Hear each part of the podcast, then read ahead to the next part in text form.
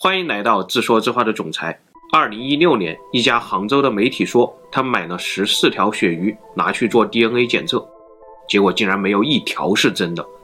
从几百块的高档银鳕鱼到十几块钱的普通鳕鱼，无一例外全都是假的。很快，网友又挖出一条一二年的消息，某明星说自己买到了假鳕鱼，导致女儿拉肚子，拉出一大堆油脂。所以，我们买到的鳕鱼到底是什么东西？天天打广告的深海鳕鱼堡会不会吃出问题？如何选购鳕鱼？等等等等，一时之间大家都在讨论鳕鱼，但谁也说不清楚这里面的弯弯绕。其实早在二十多年前，就有一个美国记者调查过鳕鱼，最后他得出的结论是，这是一条改变世界的鱼。这究竟是怎么回事儿？今天我们就来聊聊这背后的故事。先说一种大家绝对想不到的明太鱼。你觉得它是鳕鱼吗？在东北几块钱、十几块钱一斤是这种无头的状态，在韩国馆子里十几块钱一盘都是这种小鱼干的状态，又小又黄，似乎和我们印象里又大又白的鳕鱼一点关系都没有。但事实上呢，敢往明太鱼身上插鳕鱼标签的，那都是专家级的奸商，因为明太鱼真的是鳕鱼，正式名称叫做阿拉斯加鳕鱼。也就是广告里说的来自阿拉斯加深海的鳕鱼堡，你是不是万万没想到，这里面加的竟然是东北明太鱼，太出乎意料了，就连生物学家最开始都有点懵，因为几百年来从来没人把明太鱼和鳕鱼往一块想，直到二零零八年，通过 DNA 技术才找到了鳕鱼家族当中这个失散多年的小兄弟，又认真审核了六年，直到二零一四年。明太鱼才正式回归了鳕鱼家族，成为鳕形目鳕科鳕属下的黄线狭鳕种。它主要生活在朝鲜以东、加州以西的北太平洋当中，喜欢在图们江的入海口产卵，也偶尔会进入黄海，来到鸭绿江附近。于是，在朝鲜馆子里，它变成了一丝一丝的明太鱼干；在东北大街上，它变成了一坨一坨的鳕鱼块；还有高档的料理店里，变身成了明太子。以及拱门快餐店里的汉堡包，这四道菜其实都是阿拉斯加鳕鱼、鳕鱼干、鳕鱼块、鳕鱼籽和鳕鱼柳。再说一种大家也绝对想不到的鱼——法国银鳕鱼，蒜瓣肉，深海味，又白又油又高级，这简直就是我们心目中鳕鱼的标准形象啊！而且还卖的那么贵。但事实上呢，拿去验 DNA，它并不是鳕鱼。就连产地也不是法国，而是印度洋上靠近南极的两座小岛。这两座小岛是法国的海外领地，所以出口的时候贴上法国国旗，让我们误以为这是来自法国的高级货。它和鳕鱼一点关系都没有，完全是另外一个家族鲈形目的鱼种，属于鲈形目南极鱼科。打个不恰当的比喻，这就是淡水鲈鱼当年走失到南极的兄弟，结果没想到现在找回来了，变成了鳕鱼家的高级贵族，包括所谓的澳洲鳕鱼、新西兰鳕鱼、毛利鳕鱼等等等等，其实也都是这类南极鱼。还有一种高级货也不是鳕鱼，它是游形目狮子鱼的兄弟，相当凶猛，爱吃肉，就连鲨鱼都怕这些游行小王子。它们本来应该叫做裸盖鱼。结果摇身一变，被标上了银鳕鱼的高级标签，卖相稍微差一点的，换个标签，黑鳕鱼照样卖。和明太鱼一样，也是生活在北太平洋，更靠近北极一些。台湾还有一种俗称海狐鳅的小鱼，长这个样子，口感未知，但它其实是鳕鱼，而且是一种很正宗的热带鳕鱼。因为在远古的时候，原始鳕鱼就是生活在热带当中的，是后来因为环境变化，它们才集体跑到北极海底猫起来，长得越来越肥，长成了你印象当中这种又大又白的样子。所以生物学 DNA 有时候也是靠不住的，一块肥厚无刺的鱼肉摆在你面前，口感、营养价值、性价比，可能比它体内的鳕鱼 DNA 要更加的直观。这就是为什么十四种鳕鱼当中没有一种是真正鳕鱼的原因。真鳕鱼有时候长得真不鳕鱼，反而是裸盖鱼、南极鱼更符合传统意义上的鳕鱼审美。那这样的话，问题又来了：既然裸盖鱼、南极鱼都卖到好几百一斤了，难道这个价格就真的买不到一小块真的鳕鱼吗？感觉上真鳕鱼也并不是很高级的东西啊，在欧美这都是超市货而已。怎么到了中国就要用昂贵的裸盖鱼和南极鱼来冒充呢？这个问题大概是这样的：时间回到一亿年前，当时还是恐龙称霸的白垩纪，但在看不见的水下呢，其实还有一群黑帮正在漫步，他们正是鳕鱼。科学家们推断，大概在一点二亿年前，鳕鱼就已经进化成了现在的样子，背上的鱼鳍分开，变成两个或者三个，臀部的鱼鳍也变成两个独立的单元。这种形态并不适合游泳，和金枪鱼那种血肉炮弹完全不一样。鳕鱼不追求速度，而是追求稳定性。一大群鳕鱼聚在一起，贴在海底前进，就像行军蚁一样，所过之处寸草不留。它们那个大嘴总是在不停地嚼啊嚼。那个时候，古地中海还是热带，它们就在这片海域当中称王称霸。但后来呢，随着板块漂移，它们一部分被赶到了现在的大西洋当中，另一部分被赶到了太平洋当中。太平洋的鳕鱼慢慢变小，变得不那么黑帮，一部分成了阿拉斯加鳕鱼，也就是朝鲜的明太鱼东北的鳕鱼，还有一部分成了太平洋鳕鱼，大概长这个样子，在东北菜市场里叫大头鱼或者大头星，或者高级一点叫做水鳕鱼。而大西洋的鳕鱼呢，依旧保持着他们祖先的黑帮阵型，在海底横行霸道。他们喜欢各种冷暖流交汇的地方，因为这里的食物丰富。它们吃得多，长得快，随随便便就能活到二十五岁，长到一米多长。雌鱼每次可以产卵五百万个，卵孵化以后，七十天之内就能长到四十倍大。传说当中，欧洲渔民不止一次捕到过两米以上的大鳕鱼，而即使现在，也都有这种一点五米长、四十七公斤重的巨大鳕鱼被捕获。渔民们都说，你扔个铅坨子下去，鳕鱼它都会咬钩。甚至在密集行军的时候，就连小鳕鱼的幼崽都不放过，不停地狂吃狂吃。这种密集鱼群现在已经看不到了，但是纽芬兰渔场曾经有一个绰号，叫做“踩着鳕鱼背就能上岸的地方”，这绝对不会太夸张。所以这些密集阵型的鳕鱼，在碰到他们唯一天敌人类以后，会是什么结局呢？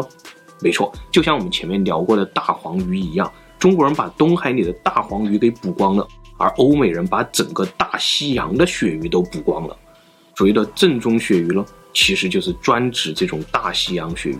这是欧美人的情怀，不是多少钱的问题。每年按配额捕捞，欧美人民都不够吃，能出口到中国的当然就少之又少了。比如有一种叫做格陵兰鳕鱼的极品鳕鱼，会有专门的因纽特猎人在北极捕捞它们。通常，鳕鱼体内有一种抗冻蛋白，能够让它在冰水当中生存。而一旦捕捞上来了，这种蛋白就会失效，整条鱼会立刻结冰。这种自体速冻的现象被欧美人认为是极品鳕鱼的一个标志，在传统的纽芬兰渔场、芬兰渔场、北海渔场都是不常见的，但在格陵兰非常常见，上岸十分钟就能变成天然冰鲜。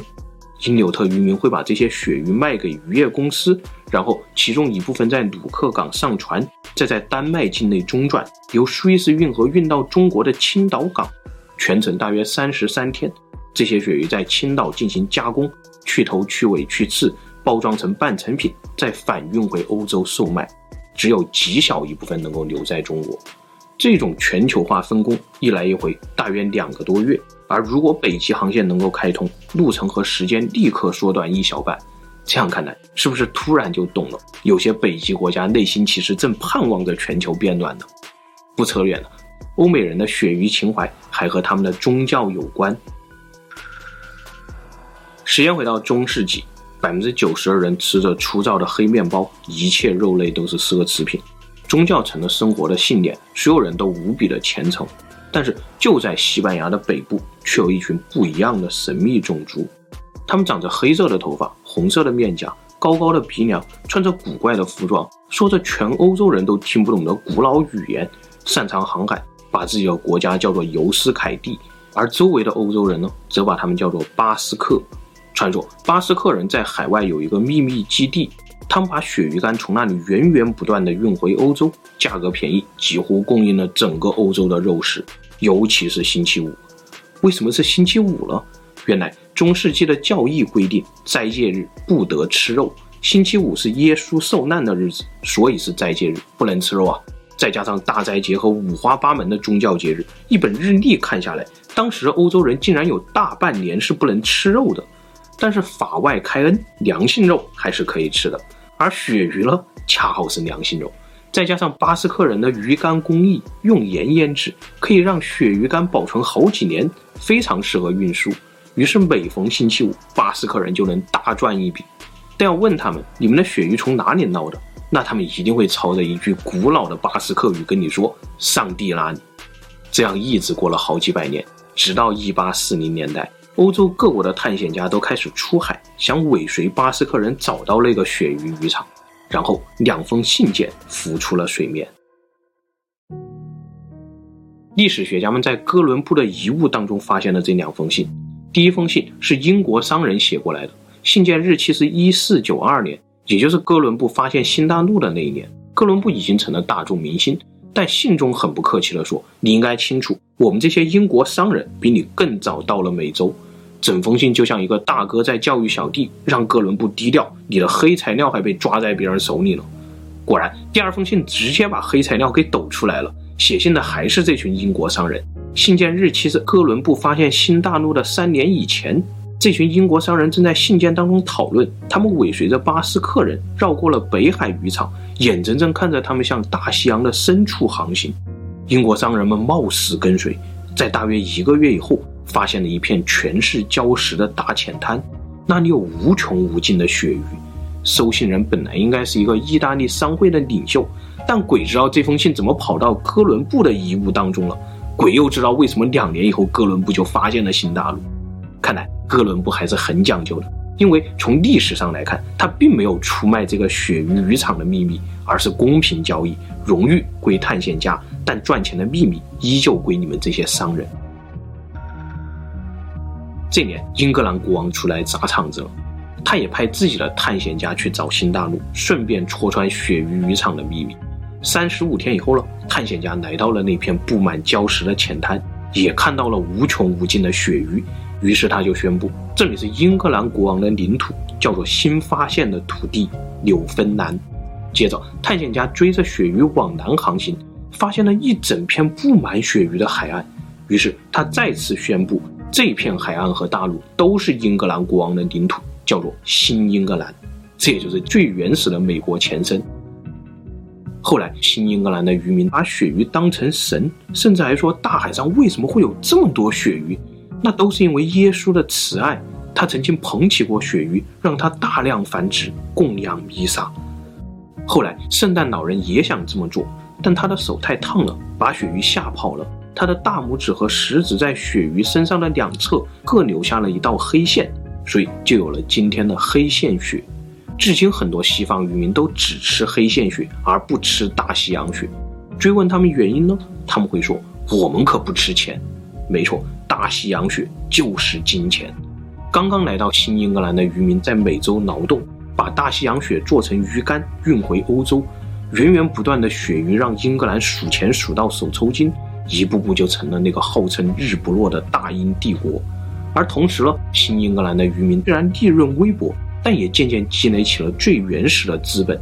于是有一天，新英格兰渔民送来了一千条鳕鱼和一封短信，上面写着：“我们认为英国法律以四海为界，并没有延伸到美洲，美洲百姓在英国国会没有任何代表，所以我们并不认为自己的贸易应该受到英格兰法律的限制。”这简直是翻天了呀！果然，不久以后，美国独立战争就爆发了。就这样，一条鳕鱼让英格兰变成了大英帝国，也让新英格兰变成了美利坚。另外，大英帝国的没落竟然也和鳕鱼有关。这年，冰岛人民终于独立了，但是冰岛是一座火山岛，什么都没有，就火山多。那冰岛人民想要致富，就只能靠鳕鱼了。因为几百年的过度捕捞，纽芬兰、新英格兰的鳕鱼都已经快绝种了。这会儿只有冰岛海域还有大量的鳕鱼。但是眼看着二战结束，那帮英国人又来了。他们开着大马力的渔船，在冰岛周围拖网、刮地皮。这样下去，用不了几年，冰岛的鳕鱼怕是也要绝种了。那以后冰岛人可吃什么呀？不行，必须反击。于是冰岛人就开始琢磨英国人当年发明的一个概念，叫做领海。领海也就是专属于这个国家的海洋，别的国家是不能随便闯入的，就跟领土是一样的。但当时呢，领海的宽度并没有一个明确的界定，英国曾经主张各国以海岸大炮的射程来划定领海，但各国呢通常只有三海里左右的射程，而大英帝国的射程二十二海里。于是，一九四九年，冰岛人说：“我们的大炮升级了，领海扩充到四海里。”英国人一听就怒了：“这是大炮的问题吗？你怎么就不懂事儿呢？”然后叫上法国、比利时准备收拾冰岛，贸易制裁。冰岛人其实也早就有准备，下家早就找好了。意大利、葡萄牙，这都是把鳕鱼当国菜的国家呀。甚至还有美国，这可是新兴的霸主啊！英国老大哥的面子还是很重要的。虽然贸易制裁的威力有限，但绝不让步，一直和冰岛耗到了一九三五年。然后冰岛人一刀子就捅到了大哥的腰子上，他竟然跑去和苏联签署了贸易协定，整个欧洲都慌了。有话好好说，有话好好说，各国一顿调停。英国老大哥总算找了个台阶，同意了冰岛人的四海里的诉求。刚过没几年呢，冰岛又宣布领海从四海里扩充到十二海里，九月一日生效，各国渔船必须无条件撤离。消息一出，各国渔船也都纷纷撤离了。但大英帝国可怎么办呢？大哥的脸还要不要啊？于是英国出动五十三艘战舰，七千多名士兵跑去冰岛保护渔船。冰岛总共就七艘带炮管的小艇，也是拼了，全部开上去，谁怕谁呀？二话不说，就一个炮弹轰过去，落在了英国战舰的旁边。女王战舰上的英军都懵了，这到底能不能还击啊？这边还在对峙呢，那边谈判桌上，冰岛外交官也威胁，冰岛要退出北约，还要驱逐岛上的美军，这又是捅腰子的攻击啊！因为冰岛可是美军监听苏联核潜艇的前哨基地。于是各国又出来调停，冷静冷静，兄弟，有话好好说，有话好好说。终于在一九六一年，英国又找了个台阶，联合国大会上通过了各国领海都扩充到十二海里的提案，冰岛人民再次胜利。十年以后，冰岛再次单方面宣布捕鱼限制区扩充到五十海里，结果英国老大哥这次上来就怂了，只敢跑去国际法庭那里闹腾。冰岛人一看是乐呵了，给我把炮艇都开上去，天天炮击警告，还直接用切割机跑上去切断英国渔船的拖网。直到有一天呢，一不小心，一艘冰岛小艇撞上了英国战舰，冰岛船上的工程师在抢修的时候竟然触电身亡，这下事儿大了，阵亡事故啊！冰岛人民瞬间雷神附体，一艘叫做索尔的冰岛炮舰。逮住英国舰队当中那艘最大的拖网渔船，连续开炮，一直追出去一百多海里，最终将英舰俘虏。上岸以后还要要求英国赔款五千英镑，英国人彻底懵了。美国人也在旁边帮腔，不就是几条破鱼吗？就那么稀罕你那个炸鱼薯条吗？真的是日落伦敦城啊！不得已，英国把本国的军舰全部召回，默认了冰岛人五十海里的禁渔区。刚刚过了一年，冰岛人又说禁渔区要扩充到两百海里，英国人简直不敢相信自己的耳朵，你这是要反了呀！一时冲动，英国直接和冰岛断绝了外交关系，这也太伤和气了。大家都是北欧众神的子孙，搞成这样可不好。于是整个欧共体都出来调停，但是冰岛和英国谁也不让步。调停到最后了，欧共体心一横，行吧，我们把协议签了。以后，全球各国海洋经济专属区都是两百海里，这就是三场鳕鱼战争。再回想一下，一六年欧洲杯，冰岛对阵英国，是不是瞬间就懂了那场球的火药味为什么就那么重？是不是也懂了三喵军团在战败以后的那种落寞？真的，时代不一样了，大哥早就该谢幕了。这就是欧美人的鳕鱼情怀。一千多年前，他们就开始吃巴斯克人的鳕鱼干，最地道的鳕鱼，至今都是这么加工出来的，用大量的盐巴脱掉水分，风干保存。这种鳕鱼干里面几乎不含有脂肪，百分之九十五以上都是蛋白质。后来呢，冰箱发展了起来，伴随着大英帝国的强盛，用冰鲜的鳕鱼制成的炸鱼薯条也就成了英国的国菜。而现在呢，传统的新英格兰渔场早就没有鳕鱼了。加拿大也为了保护鳕鱼，彻底关闭了纽芬兰渔场，仅存的鳕鱼产地也就只有冰岛和格陵兰了。每年捞上来的鳕鱼都有配额，算好了，刚刚够欧美人解馋。所以，想要在中国吃到正宗的大西洋鳕鱼，这基本是一个不可能完成的任务。这样看来，那些裸盖鱼、南极鱼被欧美人叫做鳕鱼，也算是情有可原。他们真的很怀念过去的时光。有多少渔村因为鳕鱼变成了帝国？又有多少帝国伴随着鳕鱼一起沉沦？最后，我们再来回答一个问题，那就是传说中吃了会漏油的假鳕鱼究竟是什么东西？把现在市面上你可能买到的鳕鱼全部罗列出来，我们得到了大概这样一张图表：血形目血属的品种一共有四个，这才是 DNA 上的真鳕鱼。我们都介绍过了，大西洋鳕、格陵兰鳕我们基本是买不到的，但明太鱼和太平洋鳕还是非常多的。太平洋鳕鱼肉有点松散，但非常适合炖土豆。再就是黑线鳕，这个也提到了，圣诞老人抓过的鳕鱼，中国不常见。鳕科当中还有牙鳕，尤其是波罗的海的牙鳕，极品。再往下是无须鳕科，主要有欧洲无须鳕和澳洲无须鳕。虽然不是最正宗的鳕形目鳕属，但也算传统欧洲认可的一种鳕鱼，地中海有产。还有一个叫做鼠尾鳕科，这种鱼长得很恐怖，在市场上号称俄罗斯深海鳕鱼，或者冒充自己是太平洋鳕鱼，叫做水鳕鱼。其实它的俗名应该叫做鼠尾鳕，还有一个扁鳕鱼，长得和比目鱼一样，在中国市场有卖。再往下是游形目和鲈形目的裸盖鱼和南极鱼，这个我们前面都聊过了。而鲈形目下面呢，还有一个蛇青科，这也就是传说中吃了会漏油的鱿鱼，它们的油脂是人类无法吸收的，怎么吃进去就会裹挟着肠道分泌物怎么流出来。真的是不知不觉的流出来，一直流到脚踝上，大家千万不要尝试。在欧美已经明令禁止食用这种鱿鱼了，它主要被用来制作工业润滑剂。前面我们聊金枪鱼的时候也提到过它，它不仅被拿来冒充鳕鱼，还会被奸商叫做白金枪。还有更过分的奸商，他们把鱿鱼的狰狞外表包装一下，叫做龙鳕鱼，变成高档货，卖之前还悄悄告诉你龙鳕鱼治便秘。千万别上当，漏油和便秘是两码子事儿。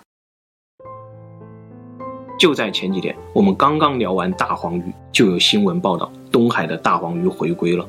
那欧美人整天盼望的鳕鱼群还会回归吗？西方媒体说还有十五年，我们就将吃光海里所有的鳕鱼，但渔民们却坚信鳕鱼一定会回归。在鳕鱼调查的过程当中，那位美国记者来到了纽芬兰。他看到了渔民们都在谈论鳕鱼回归的计划，他们把工厂里的机器精心的打包起来，还在不断的养护。他们都相信，总有一天鳕鱼会回到这个地方，工厂将再次开启，一切都会重新回来的。鳕鱼将再次陷入脱网，他们将继续和鳕鱼搏斗。但是记者没忍心说出自己调查的真相，关于鳕鱼，大自然也许有不一样的计划，因为生物学家们发现。大西洋鳕鱼已经开始进化，进化的越来越像太平洋鳕鱼，不再那么肥厚巨大，而是变得头大尾小，越来越像明太鱼了。好了，今天的故事就分享到这里，谢谢大家。最后，夫人说，原来小时候街边上卖的鳕鱼冰坨子叫做阿拉斯加鳕，这么高级啊！